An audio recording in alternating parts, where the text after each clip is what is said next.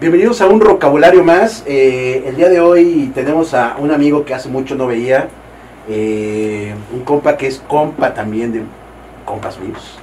eh, que quiero mucho, que se juntan ahí en el, en el famoso San Pedro de los Vinos, ahí en, en el Abismo 2.0. Un saludo a, al buen bicho, a Sergio Macías. No, perdón, a Sergio Sí, Macías. Macías.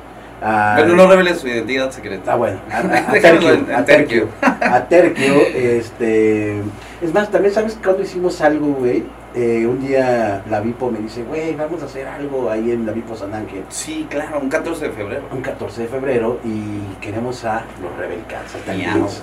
¡Au! ¿Cómo estás, amigo? Bien, bien, contento. Sí, justo, ya tiene mucho que no nos vemos. Eh, sí, eh, efectivamente tenemos muchos amigos en común. Hemos coincidido. Marco Vargas, muchas- eh, Marco Vargas. Zombie, Un beso, este, amigos, un abrazo. Este, sí, coincidido, eh, tocadas, fiestas, eh, programas de televisión y etcétera, y en la vida. y la vida, amigo. Oye, y hicimos, en la Vipo hicimos, ustedes to- hicieron, hicieron su toquín, un 14, hicimos una, una cápsula con Poncho Maciel, Sí, un abrazo, Ponchito. a Ponchito Maciel, otro amigo, otro amigo en común. Y pues bueno, eh, platicando con, con Vince hace rato, le platicaba que yo empecé a ver a, a los Rebel Cats de, de primera mano en un evento de Maffer Olvera.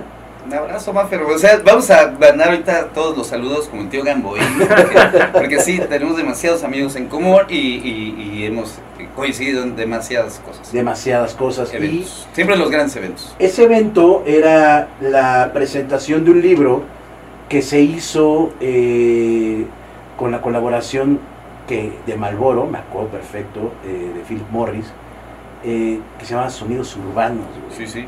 Era, un, era un libro, eh, igual vamos a poner aquí eh, para que más o menos los que no sepan les hagamos un contextito.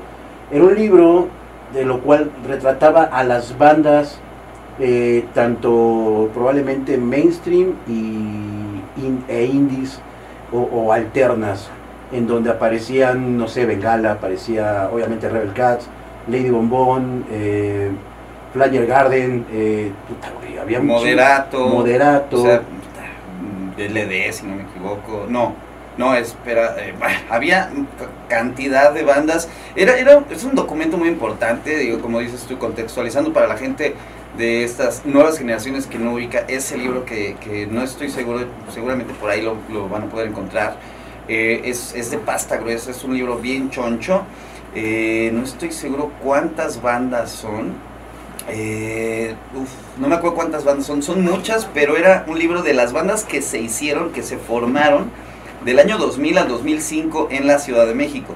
Después hicieron uno de, no me acuerdo si de Guadalajara o Monterrey. Eh, era un proyecto, la verdad, muy ambicioso, muy interesante.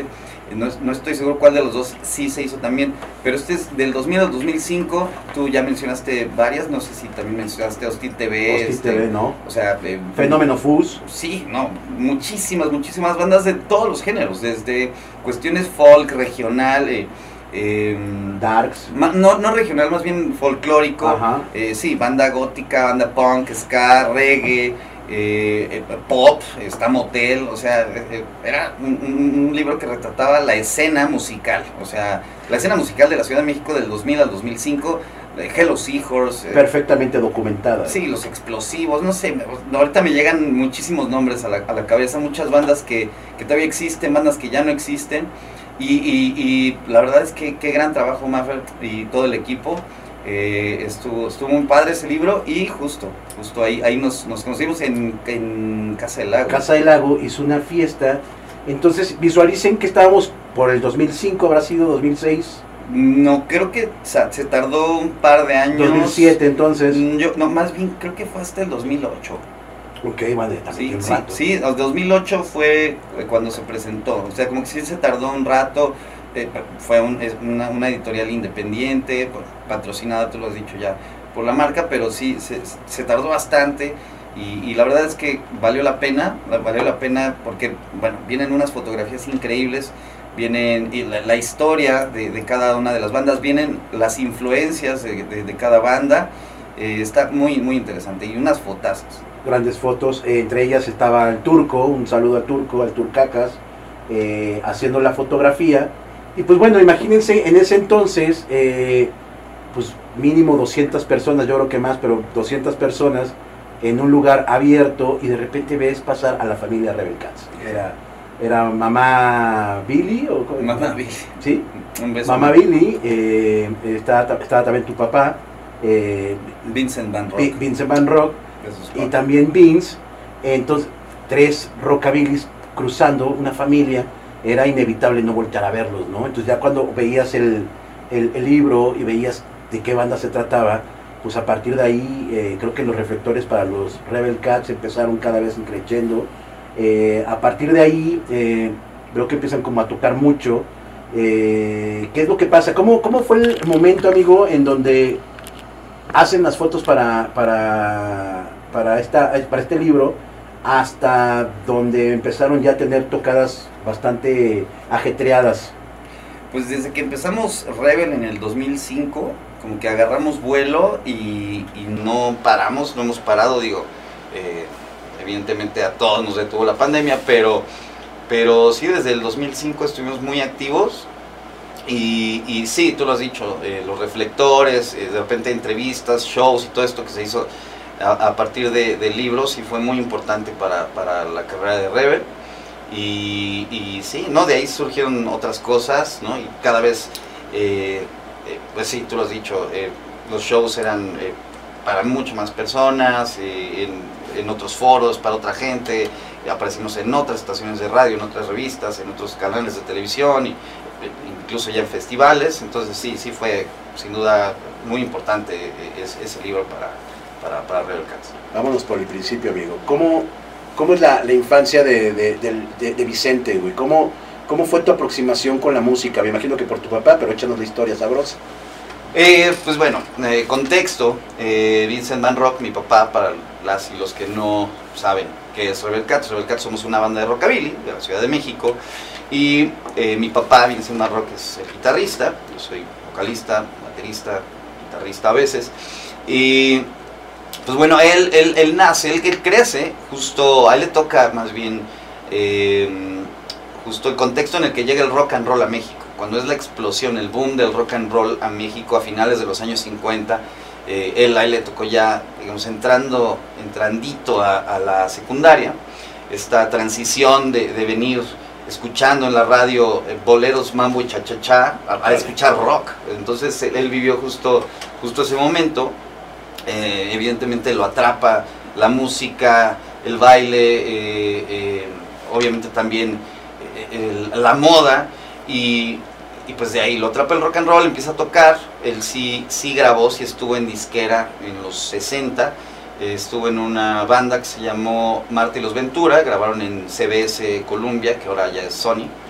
Eh, y de repente, pues ya, de, la, la disquera ahí les empezó a cambiar como un poco el estilo y tal, y, y deja la banda y se dedica de lleno a las artes plásticas. Ok. Él es artista plástico, estudió en la Academia de San Carlos, en la Esmeralda, y de ahí pues abandona la música, digamos, profesionalmente muchos años, décadas.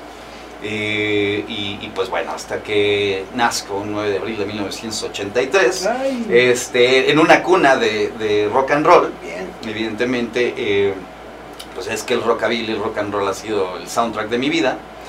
Y pues, eh, sí, de, de plano mi papá, eh, justo los primeros años de mi vida, desde que tengo memoria, eh, no quería comprar televisión. Y Ok. no porque, porque no tuviera para comprar una. Ajá, sí, sí. De hecho, le, le iba bastante bien con, con- con el arte, giras ¿no? por Japón, por Miami, Los Ángeles, Nueva York, le iba bastante bien. Y, pero no era porque no quisiera tener una tele, era por- más bien, era porque no quería tener una tele, no le interesaba tener una tele.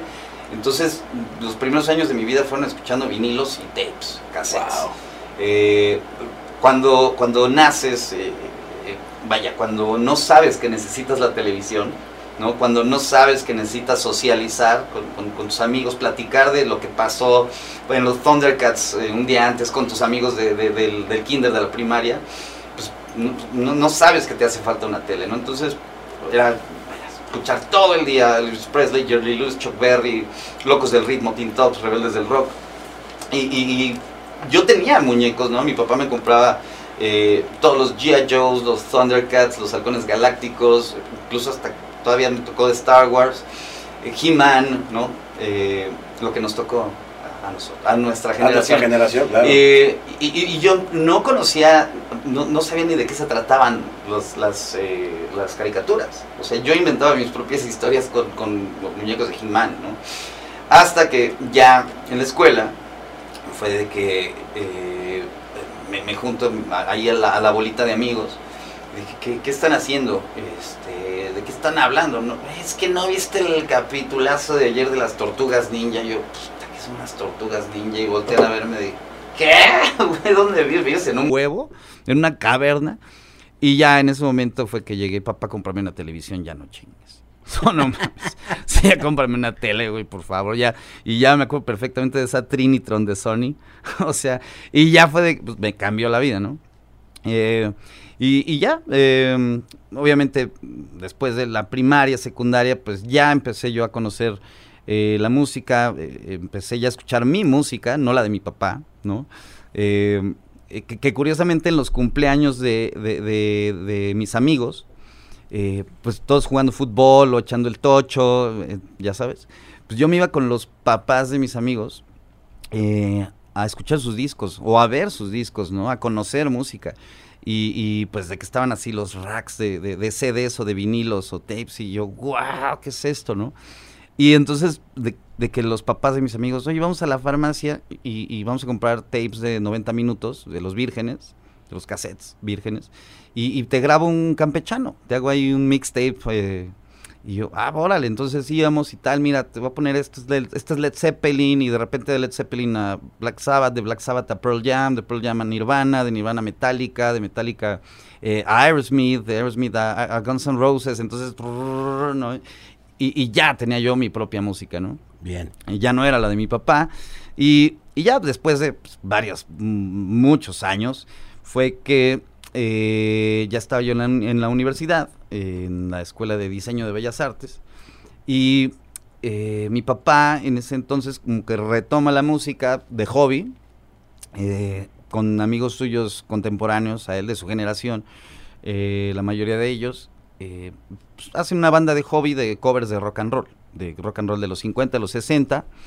Y, y en ese entonces, en la universidad, yo andaba con mi Devil Lock y super horror punk y super misfits. Y, y, y después de ahí ya me fui como al Psychobilly, conocí el Psychobilly, me empecé a clavar del Devil Lock, me lo hice ya Quave, Psychobilly. Y, y de ahí pues fue que regreso al Rockabilly y fue en la época del MySpace. Ok. Porque antes, pues la verdad, antes era muy complicado, muy difícil eh, conocer bandas, eh, conocer acerca de, de- de historias, de, bandas, de la música, eh, pues sí, vaya, de, bandas de otras partes del mundo. Y saber qué es lo que estaba pasando, por ejemplo, en la escena del psychobilly y del rockabilly en, en, otras partes, en otras partes del mundo. Entonces fue ahí que dije, wow, o sea, hay, hay, hay nuevas bandas, hay bandas contemporáneas, hay, hay bandas que de los 50 que siguen tocando, o del revival de los 70s, 80s que siguen tocando, eh, bandas que son de, de- de- de mi edad, ¿no? Entonces dije, wow, hay festivales, hay, hay una infraestructura, hay, hay festivales muy grandes, muy importantes, hay marcas, hay cosas. dije, wow, ¿por qué no está pasando esto en México? O sea, tiene que pasar. O sea, eh, eh, entonces fue que en ese momento coincide con que se le va el baterista a mi papá de la banda. Como que medio empezaron a tocar más, como que lo hacían de hobby, cada quien tenía sus chambas. Y, y entonces eh, fue que se les va el baterista y le digo a mi papá, oye, pues le entro. ¿Cuántos años tenías tú? Uy, como 20, 21 tal vez, por ahí. Sí, ya estaba, ya, ya, ya, ya huevudo. Y este, sí, más o menos sí. Creo que sí, como 20, 21. Y, y este, mm, y ya, entonces entró, entró me dice mi papá, eh, oye, este, pero pues, ¿cómo te la sabes? O yo, papá, oye, los traigo en el ADN y me los pusiste a escuchar toda la vida. O Toda sea, mi vida, ¿cómo no claro. saberme. ¿Y tú nunca habías tenido bandas antes? Sí, Ah, eh, ve- venía de una banda de punk Ok. de así mi mojo casi y todo. Pero también había dejado como, como la música, la universidad me había como Absorbido. absorbido, también dejé de, de- de patinar, antes patinaba muchísimo, me gané ahí dos, tres concursillos de skate y cosillas ahí. Eh, y, y pues ya, entonces le entro, me dice mi papá, órale, pues yo para eso ya traía copetísimo cuando tenía pelo. Y este, y, pero ahí fue cuando, cuando empezó a, a tomar un poco más de seriedad la banda y, y, y, cuando me empezaron a odiar los del grupo. Porque en primera, pues e, era como, a ver, somos una banda de rock and roll, pues vamos a limpiar el set, ¿no? O sea, vamos a, a quitar canciones que no son parte de la época del rock and roll. Una de ellas, por ejemplo, el Bule Bule, ¿no? que es ya una canción de otra década, con otra forma de bailar, con, con incluso hasta, sí, de otra época, otra moda. era eh, otro momento de la música que, que, todo el mundo aquí en México dicen es rock and roll, el bule bule, ¿no? Digo, la bailas bien pedo con tu tía en las bodas, pero, pero no es una canción de rock and roll, es ya una canción que pertenece al jerk, eh, de los 60, ¿no? Eh, tomando en cuenta que el rock and roll pues es de los 50. Y, em, y ya, pues empiezan, ah, pero no la pide la gente. Güey, pues sí, pero nos piden el venao, no por eso lo vamos a tocar. Eh, luego le, le, dije al bajista, oye, deja de tocar el bajo eléctrico. Vamos a comprar, a buscar, conseguir un contrabajo, porque ese es el sonido y el ritmo es muy característico del rock and roll true, ¿no? De, eh, y dijo, no, como crees, no voy a andar cargando eso. En ese momento no era nada fácil conseguir un tololocho o un contrabajo en México, así en Bolívar, en la calle de Bolívar de instrumentos, era muy complicado, no había. Tuvimos que comprar un usado ya súper madreado. Y, y no, no quería tocar el bajo. Eh, luego eh, también les dije, oigan, pues vamos a, uniformarnos, justo como se, utilizaban los trajes de las bandas de doo-wop, de las bandas de rockabilly, de rock and roll, como en los 50 Y nada, pues no soy payaso. o sea, todo, todo era como eh, ¿sabes? Como, como... Complicado. Complicado, por, iba a decir pedo, pero bueno, complicado. Eh, no sé, este, ideas y de que, bueno, jeans, chamarra de cuero, ¿cómo jeans? Y yo ya soy señor, o sea, como ideas como, güey, pues, pero, eres rocker, ¿no? O, por ejemplo, del copete. Pero, o, sea, ¿cómo, cómo, ¿cómo tocaban? ¿Con pantaloncito de pincitas o cómo, güey? Mm. O sea, los jeans... No, con, no, con unos trajes que eran más bien como, como un abrazo a mis canales de Los Ángeles Azules, pero más bien como que nada que ver el traje. Como, como los trajes de los 50. Más pasteloso, más este... Pues como, como que sin cuello, ¿no? Como que traje sin cuello y, con playera abajo y como... Sí, como, no sé, como unos blazers así medio raros. Y... Y... Em, em, ah, por ejemplo, también de que el copete y las barbas. Oye, pues rasúrense, háganse patilla, vamos a encopetarnos, está pues no, jamás, ¿no? y qué más, em, o por ejemplo, siempre le abrían a, bandas como, como eh, las rock and rolleadas que le, que le llaman, a, los Teen Tops, a los Locos del Ritmo, Rebeldes del Rock, etcétera, y ese era su set de esos covers, ¿no? Entonces eh, les decían, oye, pues es que no puedes tocar esas rolas porque ya las van a tocar los headliners. Claro. Entonces terminaban tocando rolas instrumentales de los Shadows, de los Ventures, de Santo Johnny. Entonces les dije, ¿por qué no hacemos rolas nuevas? Este, y dijeron, ¿cómo rolas nuevas, güey? Si, si el rock and roll es un género de la nostalgia, del recuerdo, eh, ninguna, nadie de esta generación va a bailar una rola que, no, este, que no conozca. Le digo, güey, es que ¿quién está pensando en tocarle solo a esa generación que vivió, digamos, la, la época del rock and roll? Le digo, güey, están pasando otras cosas en el mundo, o sea, que, que hay bandas, hay festivales. O sea, vaya, no hay que hacer a un lado esta generación, pero también hay que pensar en nuevas generaciones, que, este es, eh, vaya, un, género que, empezó en los 50 y que ya se volvió un estilo de vida para mucha gente, una cultura incluso... Eh, como, vaya, o sea, el punk nace en los 70 y no por porque haya nacido en los 70 una banda de punk ahorita toca música retro, ¿no? o una banda de metal, no porque haya nacido a finales de los 60 eh, principios de los 70, no es una banda retro, una banda de metal. Entonces, como que todo eso, hijo, mi papá dijo, ¿sabes qué hueva? Mejor vamos a ser nosotros la banda. O sea, vamos a ser la banda y, vamos a ser nuestras canciones y vamos a hacer que pase todo esto que está pasando en otras partes del mundo, vamos a hacer que pase en México. O sea, lo que en un momento los Stray Cats hicieron a principios de los 80, que fue regresar el rockabilly a la televisión, a la radio, a, las revistas, periódicos, a los festivales. O sea, Stray Cats nació prácticamente... Eh, MTV nació con los Stray Cats, por ejemplo, ¿no? O sea, eh, tocando los Stray Cats rockabilly en Woodstock, eh, en portadas de Rolling Stone, o sea, güey, hay que, hay que hacer que pase eso, o sea, que no pasó en México, vamos a hacer que, que suceda. O sea, que si bien obviamente en México hubo una época del rock and roll a finales de los 50, principios de los 60, no hubo una banda de rockabilly. Bandas de rock and roll a la mexicana que son súper apreciadas, admiradas eh, y respetadas en, en, todo el mundo, pero es el rock and roll mexicano, que tiene una característica muy, muy especial, que cambió muchas canciones, a pesar de que fueran covers, las hicieron a otro ritmo, de otro estilo.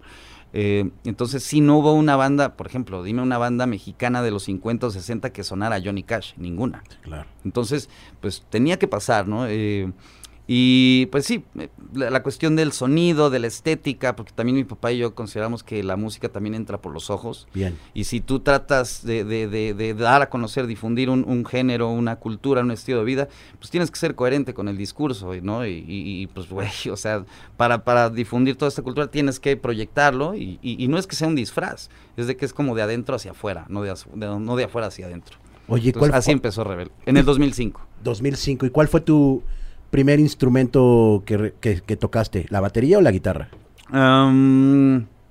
Eh, pues es que mi papá desde niño me trató de meter la música a huevo. Cosa que, con mi hijo no estoy haciendo, que él solito lo agarró y que lo está haciendo muy bien. O sea, ¿cómo, cómo, era un día de, que tu jefe te ponía...? Pues es que desde niño, o sea, desde maracas, desde violincito, desde guitarrita, desde, o sea, probó con todo. Ya adolescente me compró vio que, no sé, de que, ay, güey, te gusta Metallica, güey, este, ay, mira, te compré, me acuerdo que, era una, creo que una Epiphone, no me acuerdo, una, una lira increíble, eh, así como súper, con, como tipo medio Flying Bee, eh, negra, súper, súper padre. Y, y, empecé a ir a las clases de guitarra, me metió, de repente me iba de pinta, ya no iba a las clases, iba con mis amigos, me daba hueva, me, después eh, me compró una batería, y este, también me, metí a las me metió a las clases, también me iba de pinta, me, iba, me metió ahí en Santa María de la Ribera en, una casa de cultura que seguramente todavía está ahí. Y, y ahí se juntaban varios amigos skates, eh, skaters, eh, a patinar. Entonces, pues me llevaba mi tabla y ya no entraba a las clases de bataca y me iba a patinar, ¿no? sé, como que realmente no había nada que, que me enganchara, porque cuando te, te imponen algo, o depende bueno, depende de la personalidad de cada quien, pero, pero sí, no, yo era de, eh, ¿qué te pasa? Qué hueva. Y en ese entonces, pues ya estaba yo muy clavadín ahí como, como con el, con el punk, punk melódico, eh, horror punk, y este, y, realmente cuando, va a ser muy absurdo lo que voy a decir, y, me van a matar muchos. a ver, a ver. Pero, pero sí, realmente mi acercamiento a la música fue por la cosa más absurda, frívola, eh, eh, no sé, superficial, eh, eh, no sé, como le quieran llamar. Pero me acuerdo que mis amigos, de repente mis papás salían y, yo tenía la batería, tenía varios instrumentos, amplis y cosas en la casa. Entonces llegan mis amigos, oye, ¿están tus jefes? Y yo, no, no están. Oye, pues vamos con unas caguamas. Y este, pues, pues vamos a, no sé, güey, ensayar, pendejear, echar caguamas y, pues ahí echamos una rola. Sí, huevo. Entonces, pues estamos echando caguama y sacando rolas de Ramones, de Sex Pistols, Misfits, NoFX, Rancid, este, no sé, eh, dos minutos, no sé, jugando, cheleando.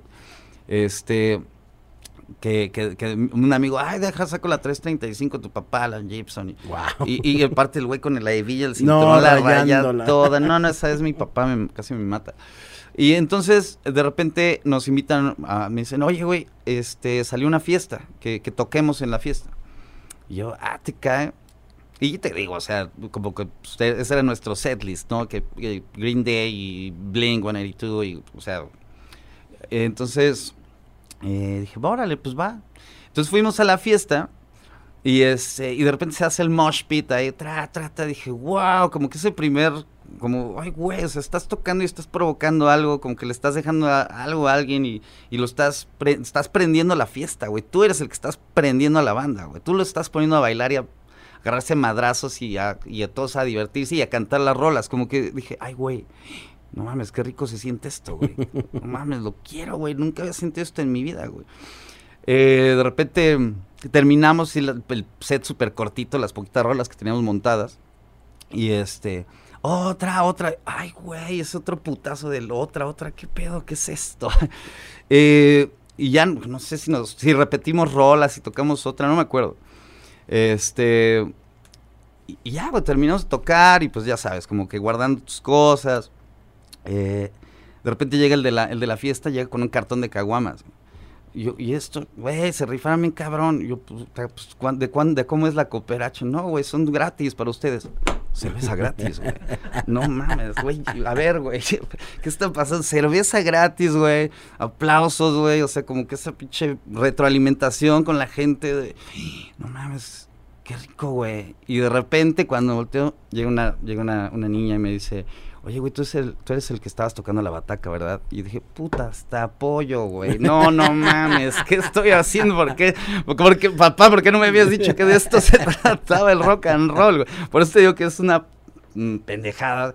Pero, pero así fue, güey. Y entonces empezamos a tocar y, más bien de ahí fue que me empecé a clavar. Y, y, pues sí, fue que ya, digamos, empecé ya a tocar como más en forma y más en serio la bataca. Entonces, estás ya con tu papá, tu papá te, te canta el tiro de, güey, vamos a hacer nuestra banda nosotros. Pues eh, prácticamente creo que eh, más bien él como que dijo ya qué hueva y yo le dije vamos a, hacer la banda, incluso yo le dije vamos a llamarnos los Rebel Cats. ¿Por qué, por qué siempre está ligado, contexto también, un gato al rockabilly?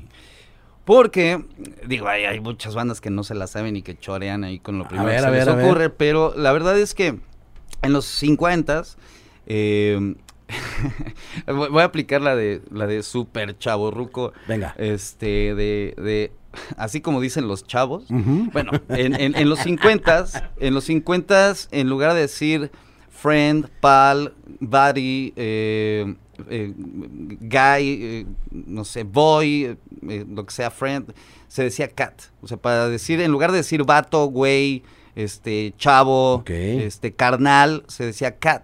Era una palabra que pues, era como de, era un caló en los 50 como, como ahora en el barrio, ¿qué pasó mi perro? Ah, pues, pues, no, no, no, no, ah. tanto así, pero, pero sí, algo así. Ok, se, decían cats. cat entre, entre, entre la banda, se decían cats. Y eso eh, es como súper, eh, eh, muy, muy evidente en, en las canciones de todos y, todas, de, desde Elvis Presley, Bill Haley, Carl Perkins, eh, Little Richard, Wanda Jackson, etcétera, Jim Vincent, eh, pues, para decir, eh, hey chavos, o hey banda, decía, hey cats, Carl Perkins gritaba antes del solo, hey let's go cats, y las rolas como Catman, como Put Your Cat Clothes On, como aquella banda que, que se dice que fue la primera que utilizó el término rockabilly era, eh, cantaba Go Cat Go, ¿no? Entonces, eh, pues vaya, de ahí, de ahí, de ahí es que viene pues todo lo relacionado a, los felinos, por eso el animal print, y por eso hay bandas, pues bueno, desde los Stray Cats, los Pole Cats, los eh, los Rockets, los Coffin Cats, o sea, desde el Psychobilly, el, el Rockabilly, el Neo Rockabilly, pues, ya, ya había como, como, como, pues todo esto referente a los, a los felinos. Órale, siempre, siempre tuve esa duda de por qué se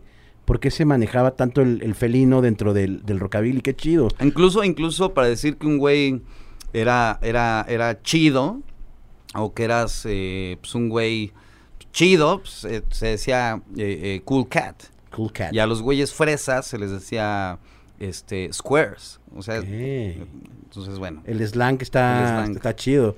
Entonces, bueno, entonces ya empiezan ustedes a, formar la, la banda. o sea, ¿qué, qué, qué pensaban en ese momento? Güey, necesitamos un bajista, eh, a otro guitarrista, o qué, o cómo era como el proceso para, para poder llegar a tener esa banda. Porque obviamente entre ustedes dos decían, pues es que los dos va a estar medio cabrón, ¿no? Sí, pues lo que, lo que pasó fue que metimos al que era el cantante de la banda, eh, pues lo tuvimos que disfrazar al principio. O sea, ajá, de que pues sí se sabía las rolas de Enrique Guzmán y todo eso, pero pues güey, te las sabes tú también, o sea, de que pues, ha sido toda tu vida las fiestas de tu tía, de tu tío, de tu abuelita, y sabes el momento en el que ponen las de los teen tops, güey. Entonces, eh, pero pues de eso que fuera rockabilly, que fuera rocker, que tuviera un background ahí como, como nada, que supiera como un poquito más de, de pues, del pedo, ¿no? Este, pues no, entonces lo tenemos que disfrazar, así, encopetar, comprar la ropa. Eh, y compramos el tololoche y le empezamos a enseñar a tocar. O sea, mi papá pues, le enseñaba como los tonos, y un poquito sabía como la maña para el, para el slap del contrabajo que es muy característico del, del, género. Y, ahí fue cuando ya empezamos a, tocar, que grabamos eh, nuestros primeros demos, las primeras rolas en, el cuarto del, justo del bajista. Y fue cuando, cuando hicimos nuestros demos que pues, los vendíamos en el Chopo. Y que de esa manera es que un amigo me, hizo mi cuenta de, MySpace. Yo hasta la fecha soy mega malísimo, soy un cavernícola para para la red social. Para, el asunto de las redes y, las cuestiones digitales. Pero un amigo me hizo la cuenta de MySpace y me dijo, mira, fíjate, así funciona este pedo, tal. Y dije, wow, órale. Y subió él las rolas de, nuestros demos, este, pues, ahí a nuestro perfil, metió fotos, etcétera. Y bien curioso que pues, casi luego, luego llevamos tal vez un año de, de haber formado la banda año y medio, no me acuerdo, como un año. Y ya, me, ya tenía yo un, mensaje de un productor de, un festival mm, mm, grande en, Estados Unidos, en Hollywood. Ya me había escrito, me había dicho, güey, este, pues, está increíble que canten en, español. O sea, porque pues hay mucha banda mexicoamericana, eh, tanto bandas como público, que pues les encantaría escuchar una banda mexicana, mexicana, o sea que eh, y, en español sobre todo. Entonces yo, wow, entonces fue nuestra primera salida del país en el 2006. Fuimos a, este festival que se llamaba el Hollywood Showdown Weekend y, y pues, increíble tocar con, bandas que yo súper admiraba y, y, conocerlos y así. Entonces fue como la, primera salida en el 2006 a, a Hollywood. Y gracias a, a MySpace, estuvo bien padres. Qué chingón. Oye. Tuvimos que hacer una pequeña escala porque nos quedamos tanto sin pila como teníamos que pasar a echar una firmita, pero bueno, ya regresamos. Estamos con, con el buen Vince y estábamos platicando de... ¿De qué estábamos platicando, güey? Em, pues de... Ya no me acuerdo. Ah, no es cierto. ¿De qué?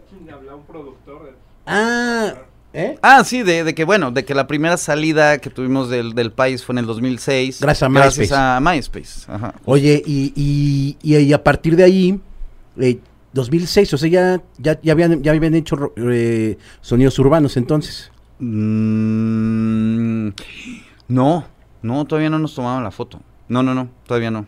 No, la foto nos la tomaron, según yo, en el 2007. Ok. O sea, fue un libro que hicieron como, digamos, después, pero, pero querían solo retratar como esos primeros cinco años del 2000, de los 2000. Cuando yo ya empiezo a tener como referencia de los Rebel Cats ya tocando, eh, es cuando empiezan a trabajar con, con Joaquín, güey. Con Wax. Con Wax. Con él empezamos, eh, si no me equivoco, en el 2012, más o menos, ya formalmente. O sea, ya tenían unos años de haberse formado. Sí, ya teníamos. Eh, mm, ya era el. Con él fue que, que vimos ya el, todo el asunto del cuarto disco. ¿Ya cuarto disco? Um, sí, eh, bueno, sí fueron dos LPs, un EP y con él ya estábamos checando el tercer LP. ¿El primer disco con quién lo hicieron? Con una, una disquera independiente que ya no existe, que se llamaba Noise Control. Claro, Noise Control. Eh, sí. Eh, gracias a Langus, un abrazo que... Era, es, de banda canadiense, creo, ¿no? No es Control, no era como una empresa canadiense o gringa. O... No, era mexicana. ¿Era mexa? Sí, sí, sí, nos conectó Langus, que él, vendía eh, eh, CDs, vinilos, tapes afuera de, por los viejos tiempos, de la tienda de Lacnes, un abrazo, ahí también afuera de, la tienda de Dani Huacantanca, aquí, aquí en, la Roma. En la Roma, aquí sobre Insurgentes. Él, nos conectó porque él vendía nuestros, nuestros demos y, nos dijo, güey, si estos demos los metemos ya un CD, o sea, hacemos como el comp de estos dos, tres demos, creo que eran dos, y hacemos ya un CD, este, pero lo, sacan ya con una disquera que, pueda colocarlos en anaqueles, en Mix Up Tower Records, tal, y yo, órale, pues vamos, si, si les interesa, pues lo hacemos, y fue ya que tuvimos la junta con, con Joseph Muñiz, este, saludos, y, nos dijo, vale, pues, júntense las rolas, nada más entreguenmela en... Vamos a llevarlo a, masterizar estos demos que son caseros y vamos a, hacer el, disco. Y, pues así, le entregamos, pero fue de repente que tuvimos broncas con, con este primer bajista. Okay. Y, y, entonces fue de, no, no, no, paren las máquinas, este, te vamos a entregar un disco, o sea, un mejor disco, pero aguántanos porque, porque ya va a ser nada más como mi papá y yo. Y ahí nos hizo paro de grabar el contrabajo Ace, un abrazo, que viajó, y agarró el contrabajo, se lo trajo desde León, vivía en León, se vino para acá a grabar con nosotros el primer disco, eh, que salió ya el, LP, ya, ya con una disquera independiente, ya en Anaqueles en el 2007. Ok. Sí. Eh, ¿Ese disco cómo se llamaba? Rebel Cats. Tal cual. Sí, en la portada nada más salimos mi papá y yo, no son las fotos. ¿Que es como amarillo? Napoleón Abeica.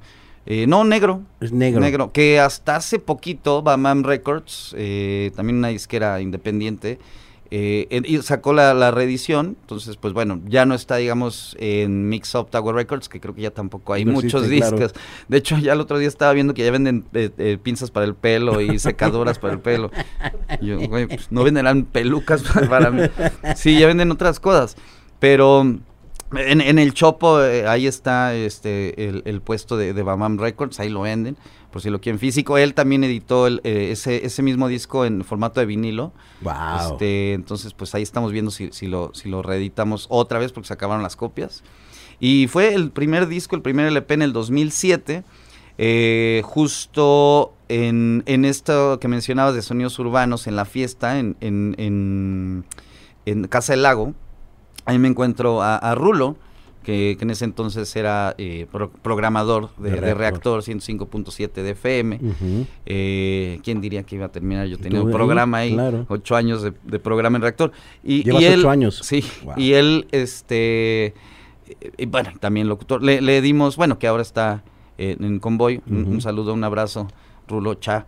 Este, y ya le dimos el disco eh, en el 2007, pero fue hasta el 2008 que, que fue curioso. Varios amigos y, amigas, entre ellos Mafer Olvera, Napoleón Abeika, varios amigos y amigas, como que, güey, es que ponte esto, güey, está bueno, escúchate este disco y son los Rebel y tal, están haciendo esto, esto. Y ya fue cuando, pues creo que pasó un poco como lo que te pasó a ti, que, güey, ¿qué, ¿qué, onda? ¿Quiénes son estos güeyes? Están sonando acá, están allá, están los carteles pegados, está el flyer ahí en tiendas, ¿qué es esto?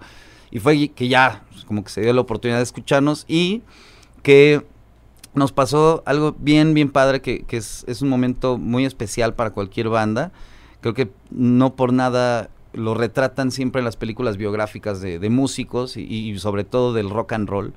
Eh, que iba, iba con mi papá en el carro este un día y, y de repente pues, prendemos así el, el radio, estamos en el tráfico y reactor, ¿no? Así con la tarde. Y de repente empieza a sonar eh, el hombre lobo adolescente, de Rebel Cats, y yo, papá, qué pedo, no, súbele, trépale, revienta las bocinas.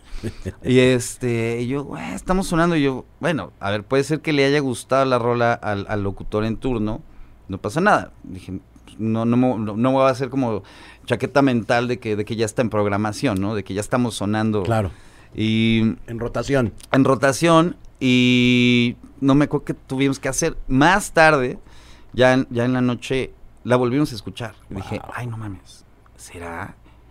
Y al otro día, mediodía, la volvimos a escuchar y dije, no mames, ya estamos en rotación, güey. O sea, ya está sonando el rockabilly en rotación en la radio pública mexicana, Ciudad de México.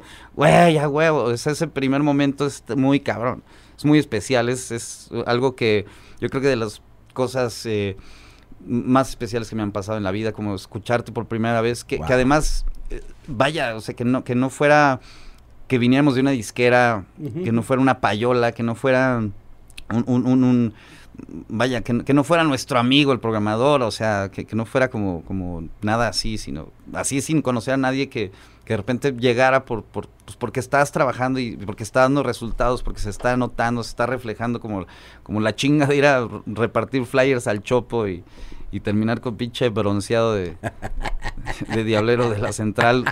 Un, abrazo para toda la banda. Que, ellos sí, ellos sí cargan, no como yo, yo nada más traía los tirantitos marcados. Oye, amigo, ¿y, ¿y festejaron? ¿Hubo una festejación ahí hoy? Este... ¿No hubo así como invitación de amigos y hay unas caguamitas, una pedita? Porque, güey, o sea, si, si, si a mí me hubiera pasado... Bueno, es que eso pasa varias veces a la semana, entonces ya... bueno, ya sabes que cualquier pretexto es, es bueno. Oye, eh, hay un disco que a mí me gustó mucho, que es en donde empiezan a invitar a varios, a varios amigos musicales. Entre ellos está Shenka, sí, doctor eh, está Randy, Randy fue el que lo produjo. No, lo produjo, eh, no, lo produjo, ese, ese disco originalmente iba a salir en, en Intolerancia. Okay. Disquera, pues, que, en su momento yo creo que fue la disquera más, más importante, eh, más grande, Em, o, influyente de independiente mm. en, ese momento. Con ellos sacamos el, cuarto disco, cuando, cuando hablabas de, cuando empezamos a trabajar con, con Wax sí. como manager. Ahí fue que sacamos el disco de diversión, lo sacamos con Intolerancia. Eh, que pues un abrazo a Jerry y a, y a Sal de Intolerancia. Eh, también gran, apoyo y, fue muy, muy, muy, muy importante también ese, ese, ese gran paso, ese salto, porque empezamos con la disquera que te mencionaba, luego sacamos un LP y un, y un EP con grabaciones Alicia, con la ah, disquera de la Alicia. Con el, Nacho, claro. Y después sacamos este, que, que, obviamente cada paso fue contundente, fue muy importante, después fuimos con, con Intolerancia. Eh, ahí estamos grabando este disco de colaboraciones de amigos, lo estaba produciendo este Jerry eh, Rosado.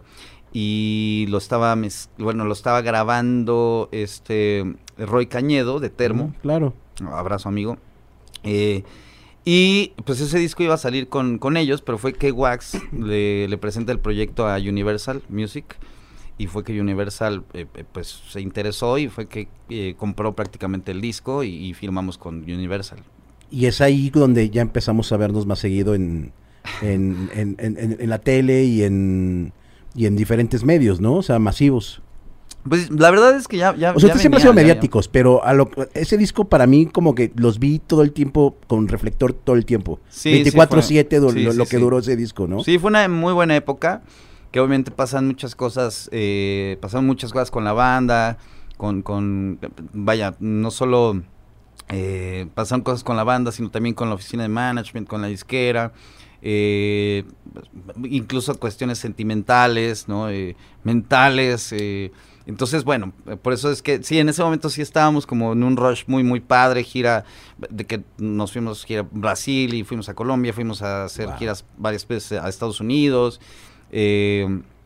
obviamente en el, en, en el interior de la República. Y sí, todo el tiempo estábamos como revista, tele, radio, estaba, estaba fuerte, estaba padre.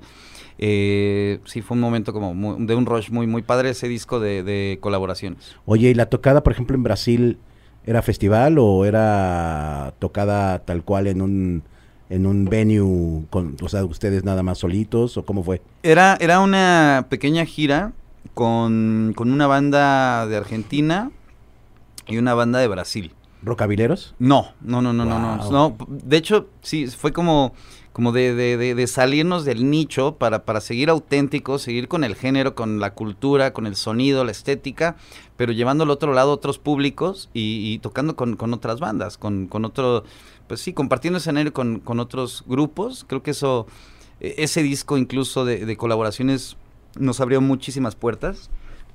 Sin duda llegamos a muchos, muchos oídos más y, a otros y muchos más corazones.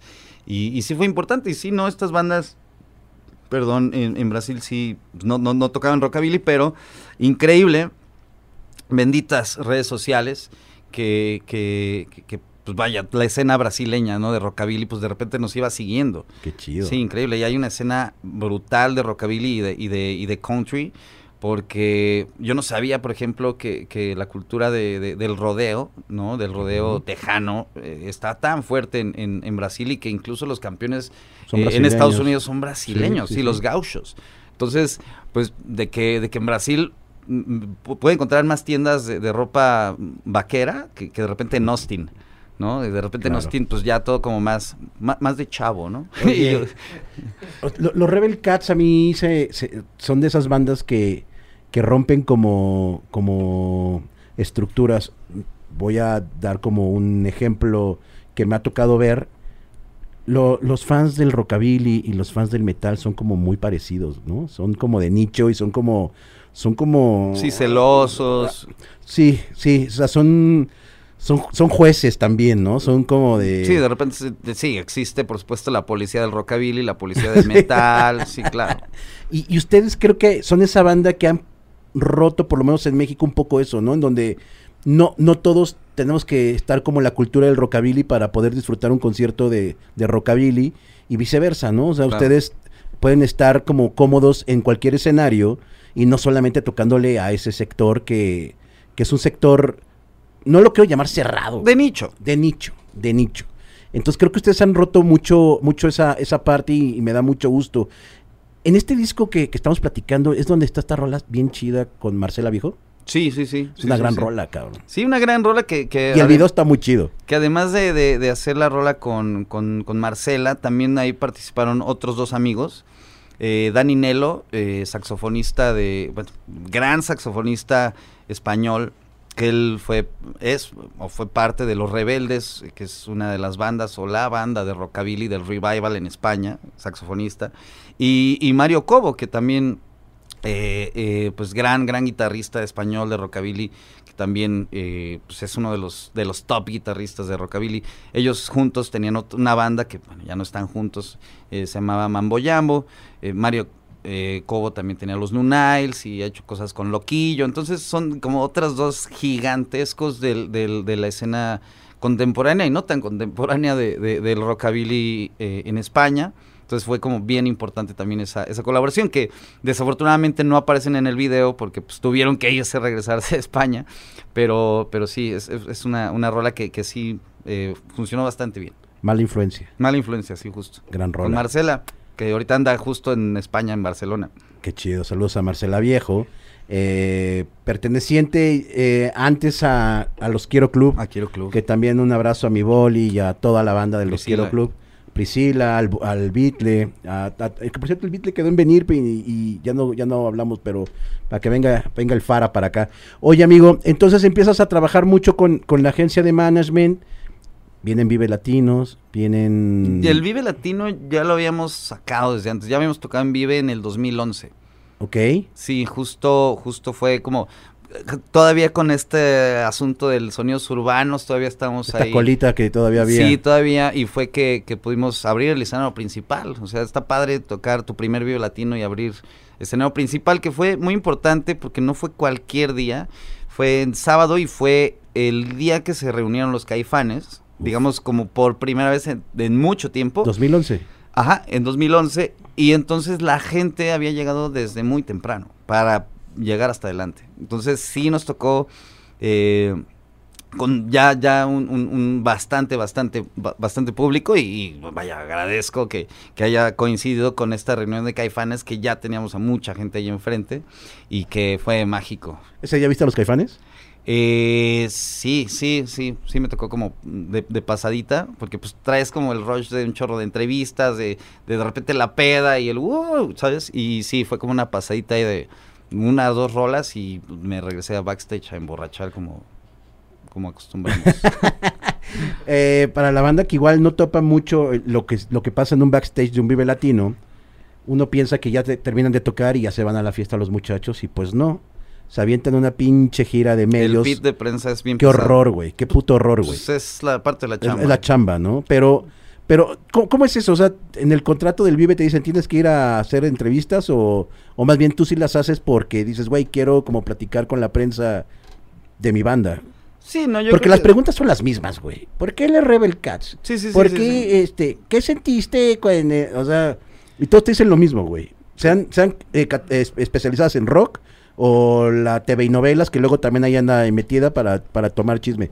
Neta, ¿te, gustan esas giras? Hay sus excepciones, pero, pero pues vaya, es que es que es, parte de eh, mi papá siempre, siempre lo ha dicho, y, que hemos conocido tantos amigos, tantas bandas que, que, parece ser que para muchos, eh, de, cuando eh, vamos empezando, para muchos es como, como el, el, tope del vive, ¿no? Es como ya llegué, le echo la hueva. Y no, güey, es como ya llegaste ahí y es el escalón sotote, la catapulta, es así como el trampolín para seguir y no cortarle. O sea, entonces, güey, te dan la oportunidad de que, güey, luego estás rogando por entrevistas por cuando traes un sencillo. Entonces, aprovecharlo y chingarle, güey. Y sí, ya estás hablando medio, medio barrido como yo ahorita, pero, pero pues ni pedo, o sea, hay que chingarle. Y no es que te lo exija la disquera, ni el manager, ni siquiera el contrato del Vive. Tú puedes decir no a la rueda de prensa y puedes decir no a todo el no, al contrario, es como, güey, afortunadamente de que pues ya medio eh, conoces gente y tal, güey, mira, vente para acá, te acabo de apartar, güey, gracias, está buenísimo. Y, y sí, tratas de hacer lo más, lo más, lo más que se pueda en los pits de prensa. Y ya de ahí al hospitality. Y de ahí al hospital. Y que antes era. Que una, vez me tocó ir a dar hasta la ambulancia. A ver, cuéntanos, cuéntanos qué hiciste, güey. no, bueno. Este, este, este, este es chismecito. este es chismecito. Chismecito rico. Sí, sí, sí. Es más, es más güey, de que. De que seca. deja, saco el barniz para que, para que sea todo. Así, mira, todo de que sea el, chismecito, el, el, el, barnicito. No es que me traje el del tianguis. Pero este. Barnicito rico. Barnicito rico, a ver. Este. No, eh, no, fue una, una vez. Me estaba dando el, el trucutru, ¿eh? pero no, no fue en tocada Rebel. Este. Fuiste de invitado.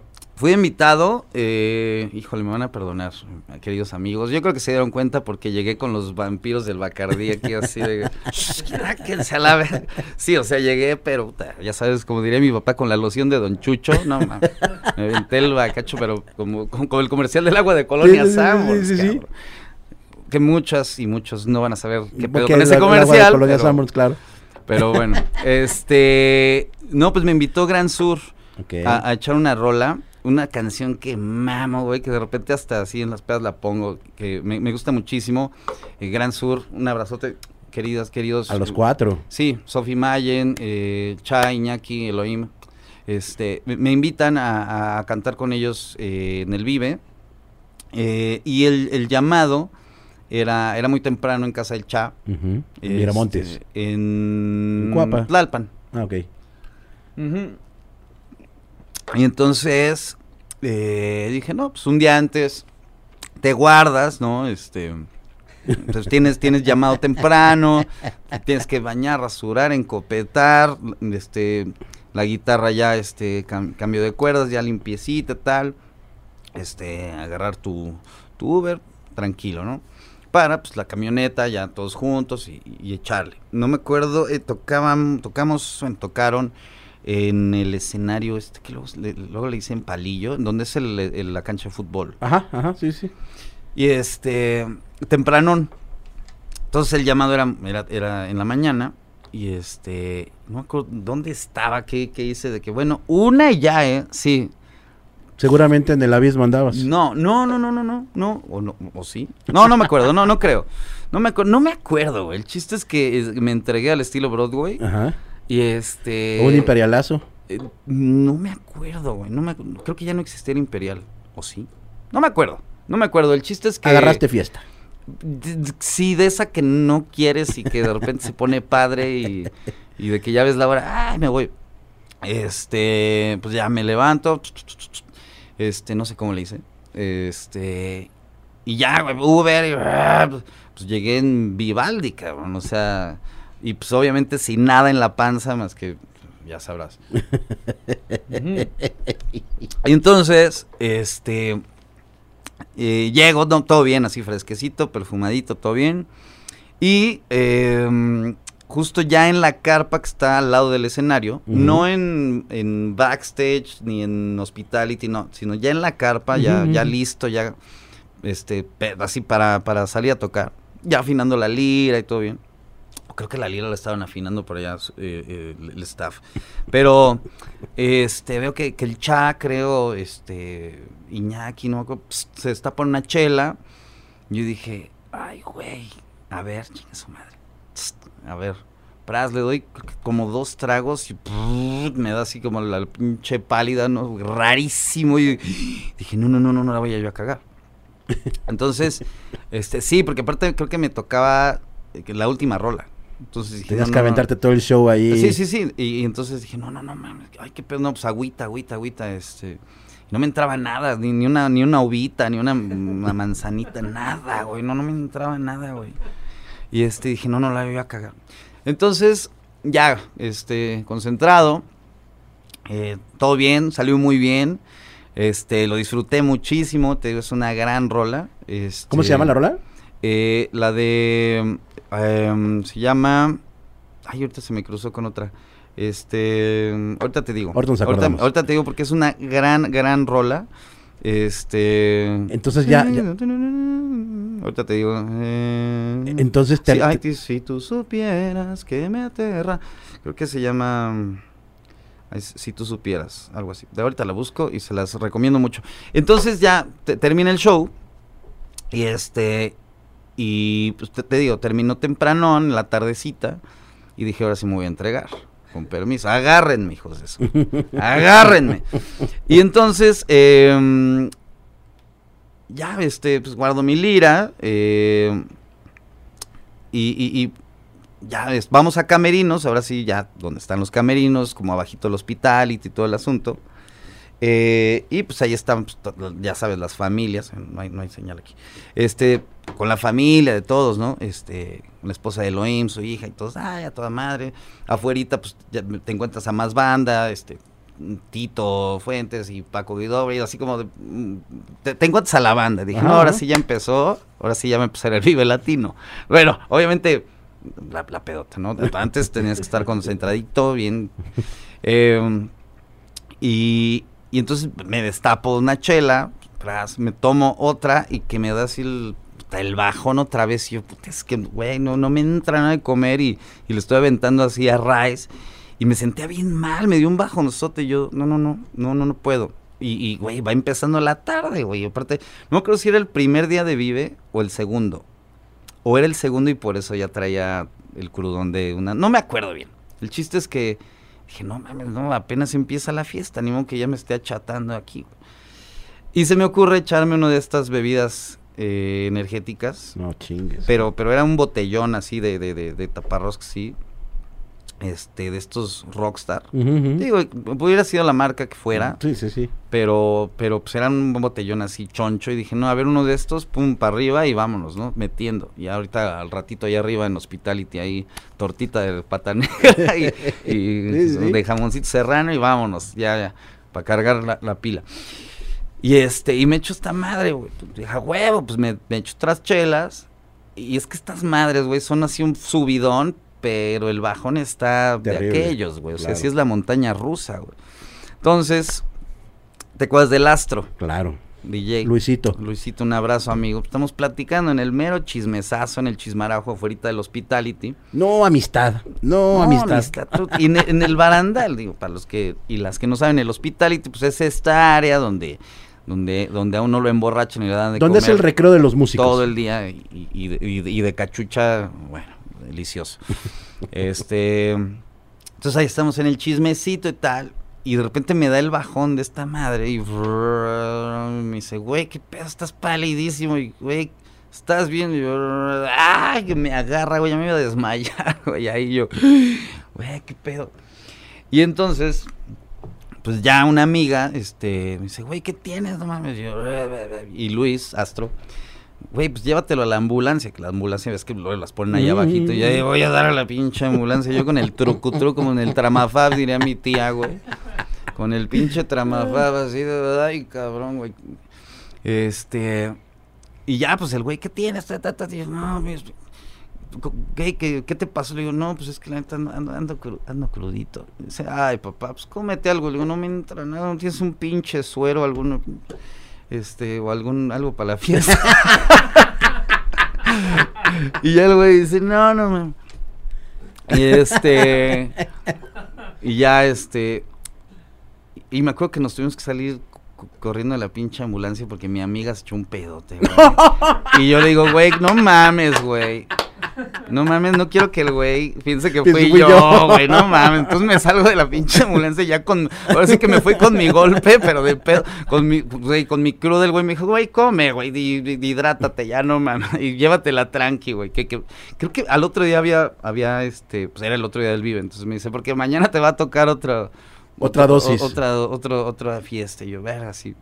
Y, y sí, güey, mm, fui a la barra y me pedí puros sueritos Gatorade, sueros, sueros, ya sabes, como escarchado con agua mineral, limón. Ya después de, de, un rato, pues creo que lo primero que me cayó en la panza fueron unas palomitas, güey. O sea, como que ya con las palomitas, como que dije. Amortiguaste. Mm, a ver, ya hice como camita. Ajá. Ya, ya, o sea, si, siquiera que, que cayera ya ya este, ya la cubita ya, ya en, camita, ¿no? No hacía raíz así, este, a, la carne viva, así. Y, y, ya, eh, evidentemente fue un, fiestón. Amigos, eh, vamos ya un poquito a la recta final de, de este vocabulario. Quiero preguntarle, porque yo la vi hace poquito, güey. ¿Qué opinas de la película de Elvis, güey? Uf, güey. ¿Te latió? Güey, yo salí las dos veces que fui al cine, salí llorando. Neta. Muy cabrón. O sea, la neta es que eh, cuando eres fan de algo, eh, sobre todo muy fan, ya sea de cómics, ya sea de... Te vuelves puta, o sea, de que llegas con monóculo y con, con, guante así blanco, así a pasarle, o sea, sea película, sea cómic, sea serie, te vuelves más mamón. Claro. O sea, le exiges más. Sí, eres selectivo, claro. Este, entonces, eh, gracias banda de Warner Brothers Pictures que, invitaron. Que nos invitaron y, yo creí que era como la fiesta, la premier, la chida, así, de, que alfombra y de tal. Entonces le digo a, mi rebel, a mi papá, a mi mamá, oigan, pues va así tuneado, chingón, Hepcats, este, cabrones, este, saquen las mejores garras porque pues, seguramente va, a haber fotitos y de repente hay cositas. Digamos, este, fue ahí en, en, este cine en Polanco y llego, puta, no hay nadie, güey. Yo como yo en Travolta, así volteando por los... Ay, cabrón, creo que llegamos tarde o no era el día, ya la cagué, pendejo. Y revisando, no, pues sí decía que hoy, cabrón. Entonces ya sale una chava, bien, ya llegaron, sí, gracias. No, pues pásenle. yo, ay, güey, ya están todos adentro, ya me perdí media peli, vale madre. Y este, y ya entramos a la sala y nada más nos estábamos esperando. Y yo, ah, gracias. Y entramos a la sala sola, güey. Y dije, ay, cabrón, y pues la gente pues ahí me esperé un rato y tal, y, ya de repente la chava le digo, oye, ¿qué onda? No, pues es que es para ustedes. Yo, órale, a huevo, güey. Dije, que se siente raro, pero pues está chingón. Dije, ay, no mames, nos pusieron nada más la peli para nosotros. Yo, qué chido, gracias. Y nada, pues, güey, así de que va a terminar la peli y yo así llorando, cabrón. Volteo a ver a mi mamá y también llorando. Y me das cuenta que estábamos viendo la novela, la novela turca. y este, Sí, no, chillé, cabrón. Y luego nos volvieron a invitar, ya digamos, ya cuando había como desmadrillo ahí en Oasis Coyoacán. Mm. Y ahí sí que échate los TikToks, que la pinche cámara está 360 y la mamada, ya sabes, ¿no? Y este. Y, y volví, güey, dije, no, ya la vi y tal. Este. Y volví así, me provocó el mismo, así. No te quedó de ver nada. No, nada, o al contrario. Yo creo que de, de las películas que hay de Elvis, series eh, creo que es la donde creo que se retrata y donde donde le hacen eh, ¿cómo, se puede decir? Donde donde le dan el lugar, el, lugar que tiene justicia a todas sus influencias afroamericanas. De acuerdo, eso está increíble. Eso está pero, de no mames. ¿Pero crees que, haya sido pecho tibio todo el tiempo? O sea, yo lo siento como que, o sea, para mí era como, no sé, la, la, vida de Elvis. Tampoco soy un experto en Elvis, pero lo poco que sé, pues, pues era el güey rock and rollero que vino a desmadrar todo el pedo gringo de lo que estaba permitido y no permitido, ¿no? O sea, el, el, el tema de que tienes que hacer esto y lo haces. Ay, güey, date cuenta que era el primer rockstar de la historia. Sí. Y, güey, ¿no? Y, date cuenta que antes de él no había pasado nada de esto. O sea, él fue el primero. Y John Lennon lo dijo, antes de Elvis no había nada. Sí, claro. O sea, sí habían, obviamente, evidentemente, todas sus, sus grandes influencias afroamericanas de rhythm and blues eran grandes estrellas, pero obviamente la segregación y el racismo era un pedo que no permitía que llegaran tan lejos como lo hizo él por ser blanco. O sea, los privilegios que tuvo eh, en algún momento eh, eh, pero eh, sí, o sea, él fue el, el, parteaguas, él fue el primero y, y, sí, pues te agarran en, corto, en curva y, creo que fue tan nuevo para él como para el coronel Parker, su, su, su, manager, también para su papá, para su familia, para mucha gente, para la industria en general. Fue, o sea, su carrera estuvo de repente así, güey, por muchas cuestiones. Y, y, sí, ahorita que hablabas, que es que él fue el primero que hizo. El, el, el, muchos mucha gente dice que qué ñoño eh, fue, digamos, muchos artistas de rock and roll, ¿no? De la época y que el rock and roll, el rockabilly es muy ñoño, eh, muy, muy de malteadas, de, de, ¿sabes? Como, como de diners y como... y, es que eh, en ese entonces, por, ejemplo, muchos dicen, es que el rock es, es contestatario, subversivo, es, es eh, en contra de, de, de, lo establecido del gobierno, de la religión, de, la sociedad. En ese momento fue la primera manifestación, el primer chispazo, el primer destello de, de rebeldía juvenil del siglo pasado. O sea, se buscaban otras cosas que ya posteriormente, después de haberlo conseguido, ya se fueron a un tema social, político, religioso, el rock. Pero antes se, buscaba primero una identidad. Claro. Porque los adolescentes y, güeyes ya, digamos, veintitantos, tal, no tenían una forma de bailar propia o, o, más bien un género musical propio. Tenían que escuchar a huevos de sus papás, sus abuelos. No, o sea, no tenían un género propio. O sea, eh, mucha gente me, me, mata por comparar el rock and roll con el reggaetón. Pero por ejemplo, ahora que muchos no lo escuchamos, que no lo consumimos y hay mucha gente que lo critica tanto, es como, güey, relájate, es simplemente la música con la que se identifica esta generación. ¿no? Esta es su identidad, esta es su propia música.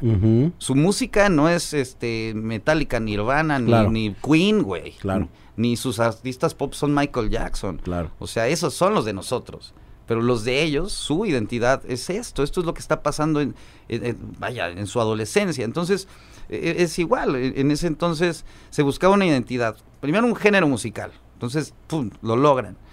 Una forma de vestir, de peinar, de bailar, una forma de hablar, vaya, se, se, se, encontró la, la adolescencia en ese momento, fue pues, un, caos, ¿no? En, muchos aspectos. Ahí está la censura de Elvis Presley por, por mover las caderas. y está, güey, las morras era de, ¿qué está haciendo este güey? Pues está cogiendo, ¿sabes?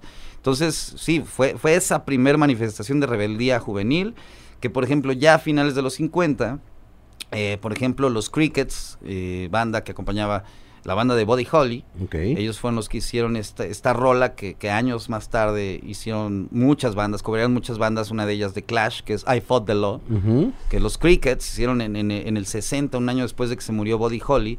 Ellos ya empezaban con, con, este pedo de, pues, güey, a ver, ¿qué pasa con, la policía? ¿Qué pasa con la ley? ¿Qué pasa con, con la sociedad?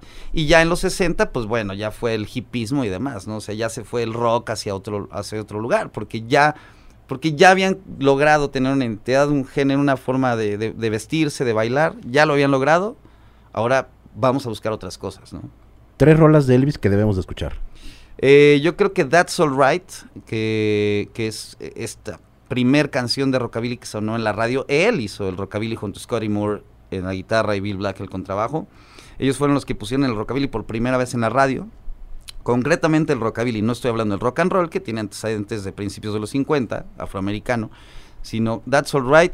Eh, yo creo que em, Treat Me Nice, que es eh, de las primeras canciones que, escuché en mi vida, o sea, desde que tengo memoria, desde ese momento me atrapó Elvis y el rock and roll.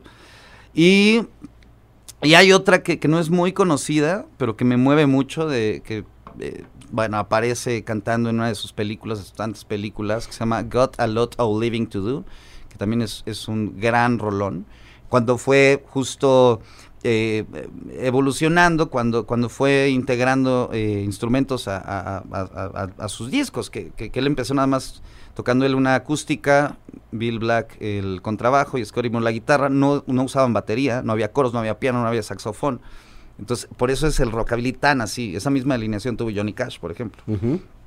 Entonces, yo creo que esas tres rolas ahorita fueron las primeras que me llegaron así. No conozco ninguna.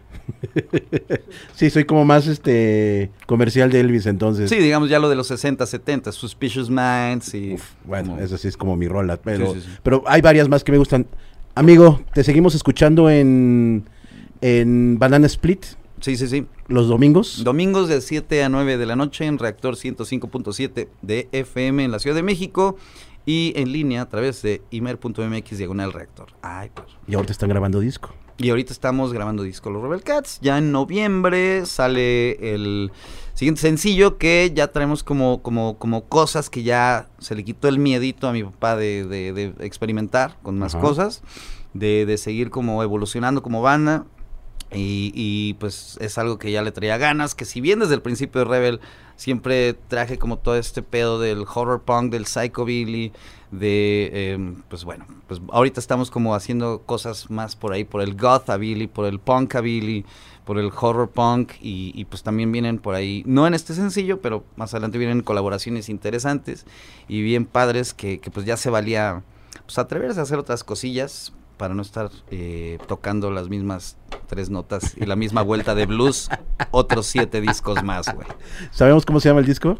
¿O es sorpresa todavía? No, vamos a ir sacando sencillos. Ok. O sea, porque, porque sí, ahorita tenemos que adaptarnos a la, a la manera que se está consumiendo la música, que es como sencillos. Porque si tú sacas un disco ahorita de madrazo, así 10 rolas, por ejemplo, eh, la gente se lo devora como se devoran las series. O sea, si la serie saca 10 capítulos, en dos sentadas, dos eh, mm, bolsas de palomitas, ya te la chingaste. Y luego, puta, y luego cuando sigue, te quedas bien picado y salen dos años la otra temporada. Entonces es put. Entonces mejor ir como, como sacando de, a capítulo por semana. bueno, acá en este caso, pues como de arrola cada mes y medio. ¿no? Para poder chambearlo chido, para sacar video, para invertirle, para hacer publicidad, pues creo que pues, ajustándonos a, las maneras en las que se está consumiendo la música, porque antes era, sacabas disco, la gente te lo daba, ya sacabas la fecha, ya que la gente supiera las rolas, y pum, y compraban los CDs, y compraban, y ahora pues, ya, yo creo que voy a hacer un vinilo hasta mucho después, porque sí vale la pena pues, el formato físico, pero yo creo que CD no voy a sacar. Mi Vince, muchas gracias por venir al vocabulario, amigo. Muchas gracias. Saludos, saludos a la familia. Gracias. Eh, pues cuando toquen, invítenos y los vamos a echar porras, papi, también. Aquí en la Ciudad de México, 29 de eh, octubre, en La Piedad, nuevo lugar la del Piedad. rock. ¿En dónde está? Justo Insurgente Sur. Ajá. Donde está el Metrobús La Piedad. Sí. A una, casi muy cerca del World Trade Center, a Nápoles. Ok. Y ahí es el nuevo spot. Digo, ya que se nos fue el Imperial, se nos fue Caradura, creo que este lugar te rescata un poco de los dos y, pues vamos a, darle el estrenón. La Piedad se llama. La Piedad. Ahí nos vamos a ver. Ahí, al lado del DHL, ahí está. Ahí nos vamos a ver, amigo. Muchas gracias por venir, carnal. Qué chingón, güey. Qué chido. Qué chido que sigan existiendo bandas tan positivas, bandas, este, güey, que siguen trabajando familiarmente, güey. Qué chido. Eh, me da mucho gusto tenerte, mi Vince. Pues bueno, amigos, muchas gracias por haber venido al vocabulario, por estarlo viendo. Eh, gracias a Víctor Cruz por seguir inyectando al proyecto. Muchas gracias a Hugo, eh, eh, al buen Hugo Martínez, alias este el ya casi voy y se tarda en llegar por, por hacer todo esto posible. gracias a toda la banda que se está suscribiendo. Suscríbanse al TikTok, que es Rocabulario, al Instagram, que es el Rocabulario, al Facebook, que es Rocabulario, y pues... Y a Vince Rebel Cats en Instagram, en TikTok, y en Instagram, eh, Rebel Cats MX, también en YouTube, y pues nada. Ahí, nos, echamos ahí mensajitos. Yo reviso todas las redes, entonces pues ahí pendientes. Él les responde. Gracias a todos. Chao.